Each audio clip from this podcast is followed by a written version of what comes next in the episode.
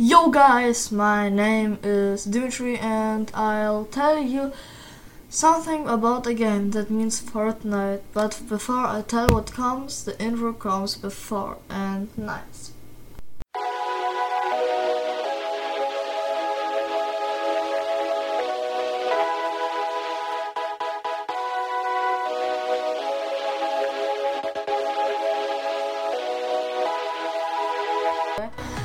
And Fortnite is a co-op survival game with a battle royale game, creative mode, and a combat laboratory mode.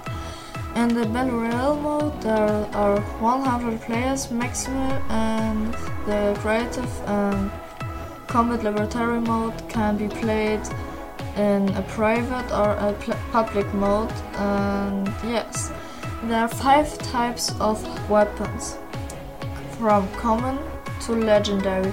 Common are the gray weapons, and the weapons from gray are always um, uh, on the ground, and green or blue or purple. Purple are rarely in an ordinary box.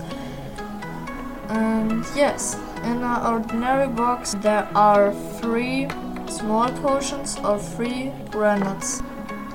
There are two types of boxes ordinary box and epic uh, box.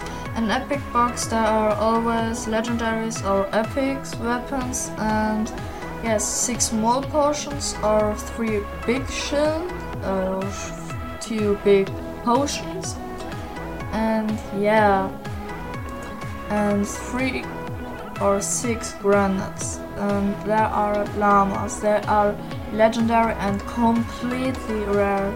I would me thanks to all those who have me listened to me and thanks uh, at all. Thank you.